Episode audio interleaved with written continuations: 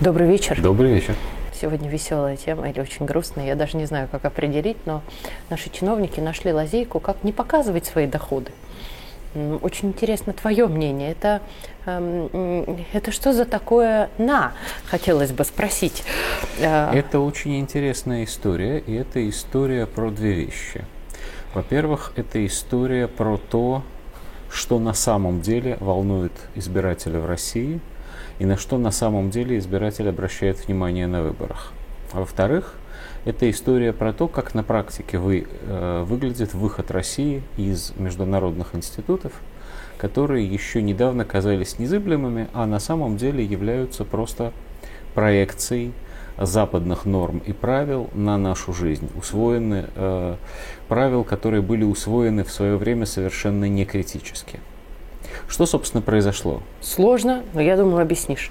Сейчас попытаюсь да. объяснить, да. Что, собственно, произошло? Сначала президент в конце прошлого года издал указ, согласно которому те а, руководители органов государственной власти, работа которых была непосредственно связана с, со специальной военной операцией, или с присоединенными территориями, ну то есть по сути тоже с СВО, но только не в военном, а в гражданском обличии, а, эти люди могли не публиковать а, декларации о доходах. Обрати, пожалуйста, внимание, вот это действительно очень важно сдавать декларации о доходах Обязан. они по-прежнему были обязаны. Речь шла именно о публикации теми чиновниками, для которых раньше она была обязательной. Мы даже с тобой об этом И не говорили, то есть мы да, это все понимаем. Предполагалось, что это делается почти исключительно в смысле обеспечения их безопасности, потому что понятно, что чем Конечно. больше известно о человеке, тем в большей степени он уязвим, например, для террористической атаки со стороны противника.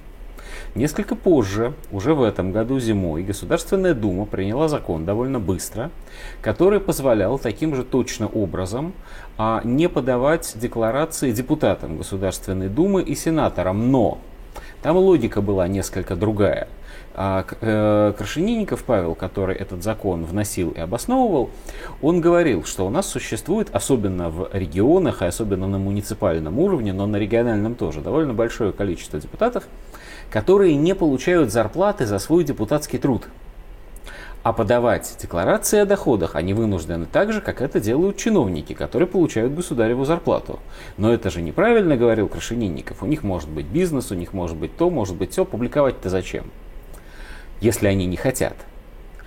В этом была логика уже совсем другая, не про СВО, не могу это сказать, была что логика. Она хорошая. Подожди, я не говоря. утверждаю, что нам с тобой да. это должно нравиться. Я говорю о том, что законодатель имел логику и рассказывал нам, что он хотел сказать. А мне очень интересно еще вот. твое мнение, помимо а мы сейчас, до, мы сейчас до него доедем. А, логика Крашенинникова была безупречной в одном только отношении. Действительно, необходимость подавать декларации для целого ряда а, перспективных политиков в российских регионах, она является запретительной. То есть люди пошли бы в публичную политическую деятельность, если бы не. Не могу а не депутатов согласиться. разного уровня в российских регионах и особенно на муниципальном уровне бывает не хватает. Что произошло сейчас? Закон, повторюсь, принят. Указ президента принят и действует. Произошли две вещи. Во-первых, мы узнали о том, что практически ни один, нет, просто ни один сенатор Совета Федерации – подав декларацию, не стал ее публиковать. И Совет Федерации в целом это одобрил. То есть все сенаторы воспользовались тем, что они по сути связаны с СВО и так далее. Практически все губернаторы, возможно, есть исключения, но мне они неизвестны, воспользовались тем же самым. А вот теперь, внимание, вопрос, уважаемые телезрители. Команда Владимир знатоков. Владимирович опубликовал. Ну... Да, команда знатоков. А народное возмущение по этому поводу будет или нет. И самое интересное, что ответ нет. Не будет народного возмущения. Почему? Потому что существует такая штука, как социопсихология. А социопсихология нам объясняет, что для, уж простите меня, пожалуйста, все, кто примет это на свой счет, лично вас я, безусловно, в виду не имел, кто бы вы ни были, Социопсихология объясняет нам, что для массового человека, для того самого паренька, как все, на которого ориентированы все политические технологии мира, не существует того, о чем не говорят. То есть, ежели чиновник, ну, например, губернатор, подал декларацию, в которой у, него квартира, машина, дача, один дом, другой дом, у жены фирма и доход там в несколько миллионов или десятков миллионов рублей, то избиратель узнает об этом и неким образом к этому относится. Например, он возмущен, зачем губернатор такой богатый. Или удивлен, почему это губернатор такой бедный, наверное, что-то скрывает. А вот если декларация не опубликована, информационного повода не произошло, то не произошло и возмущение в сознании этого избирателя.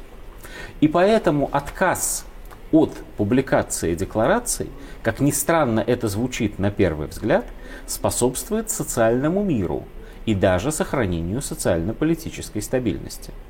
На всякий случай оговорюсь. Я говорю сейчас не о том, что, вот э, как по известной поговорке, в действительности не так, как на самом деле. Я говорю сейчас не о социальной справедливости. Я не говорю о том, как надо было бы поступать. Я говорю о том, что на самом деле произошло происходит прямо сейчас. Социальный мир укрепляется благодаря тому, что уважаемый избиратель несколько меньше знает. При этом уважаемый избиратель по-прежнему может узнать, если хочет. Это совсем не сложно, в два клика буквально в поисковике. Сколько зарплата у губернатора региона, в котором он живет. Какую декларацию подавал губернатор ранее, когда это было для него обязательно а сколько зарплата депутата Государственной Думы, например, от его избирательного округа. И вообще он вполне может на самом деле, это не то чтобы секретная информация, составить себе представление о доходах, ну и в общем о собственности, за исключением каких-то особенно скрываемых объектов, а руководителей почти любого уровня. То есть сказать, что избирателя лишили какой-то информации доступа к ней, нельзя. Его лишили именно вот этой вот точки, на которой он мог возмутиться. Ах, какие богатые чиновники. А теперь про то, про что ты меня спросила, и я обещал ответить. Про международные институты. Вот эта вся история с обязательной публикацией деклараций, не с подачей декларации, а с обязательной публикацией декларации, это часть кампании по так называемой прозрачности – и Россия в этой кампании участвовала не потому, что это так уж сильно надо, и не потому, что мы все считаем это так уж сильно правильным, а потому что в рамках наших обязательств по антикоррупционным разнообразным договорам, я забыл, как эта штука называется, вот, европейским, в рамках европейского сотрудничества, мы подписались под тем, что мы будем это делать. А сейчас мы от, из огромного большинства договоров ограничивающих нашу свободу с Европой, вышли. Они нас более не ограничивают. И поскольку они нас не ограничивают, мы можем задать себе вопросы. А точно ли это нам нужно? А точно ли мы хотим именно таким образом бороться с коррупцией? И точно ли борьба с коррупцией, по которую проводят таким образом, должна нарушать социальный мир? Потому что в великой книге с большой буквы К сказано «И горе тому, кто соблазнит одного из малых сих. Прочти, простите меня за несколько вольную цитату. А можно еще вопрос? Конечно. Андрей, смотри, а, все-таки а, с этим даже не могу не согласиться. Странно, но мой социогнев где-то утих и успокоился. У меня второй момент. А где а, уважаемый избиратель может ознакомиться с правильным набором того, что сделал этот кандидат. Вот вообще, вот есть ли такой инструмент, который покажет, что вот он полезен был в том-то, в том-то, в том-то и в том-то. Вот э, объясню, к чему вопрос. Не так давно у нас проходили выборы. Вот. А депутатов Мосгор всяких разных там и так далее. И я пыталась найти по своему району, в котором я живу, человека. Нашла. Написано, что там либо представитель да, такой партии, либо не представитель, а самовыдвиженец. И больше ничего. Ну, я подозреваю, что ты-то как раз нашла, чуть-чуть поискав. Ну, очень Давайте, сильно постаравшись. Давай сразу попросим коллег нам дать угу. еще одну минуту, а то я немножко дольше буду говорить, судя по всему. Одну минуту, лишний да. свет не выключайте.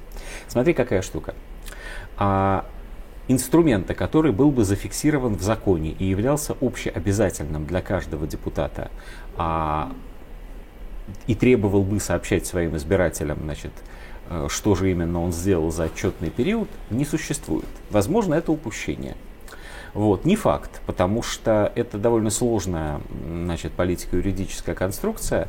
Вот, она называется отсутствие императивного мандата. То есть мы выбираем депутата не для того, чтобы он сделал что-то конкретное, хотя у него есть программа, но эта программа не является юридически обязывающим документом. Мы его выбираем для того, чтобы он представлял наши интересы. Ну, по крайней мере, интересы большинства тех, кого он, э, кто его избирает. Но как это делать, он решает сам. С другой стороны, существует множество исследований и множество документов, которые дают возможность, немножко покопавшись, а, выяснить, какие законопроекты вносил, ну, например, в Мосгордуме тот или иной депутат. Ну, согласись, это можем мы с тобой более-менее да, это выяснить. Это, так вот, совершенно справедливо. Чем более а, выражаясь несколько западным образом, продвинутым является избиратель, тем в большей степени он пользуется этими возможностями. С другой стороны, на выборах, как правило, успешный кандидат обрушивает на избирателя именно что депутатский отчет о своей деятельности. Понятное дело, что приукрашенный.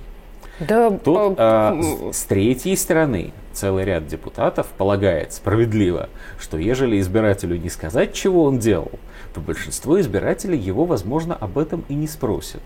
Поэтому, как часто бывает, э, суть ответа заключается в следующем. Ребята, нам нужно народное просвещение. Чем более люди будут понимать, чем занимается представительная власть, чем более люди будут понимать, для чего нужны законодателей, представителей во власти разного уровня, в чем заключаются их обязанности и каким образом можно померить эффективность и э, исполнения этих обязанностей, тем лучше будет работа депутатов. Но это не про то, что надо издать законы, которые обязывают депутатов заполнять еще одну или еще сто одну бумажку в течение mm. года. У нас это и так про этих то, бумажек хватает. Да, бумажек хватает. Это про то, что избиратели должны внимательно изучать. И не только свои права, как это у нас любят говорить, вы не имеете права. Вот. Они должны изучать прежде всего обязанности представителей различных органов государственной власти различных уровней. Чем более человек подкован в этом смысле, тем больше возможностей он имеет для того, чтобы пользоваться государственной машиной. А заставить его нельзя. Спасибо Извините. большое.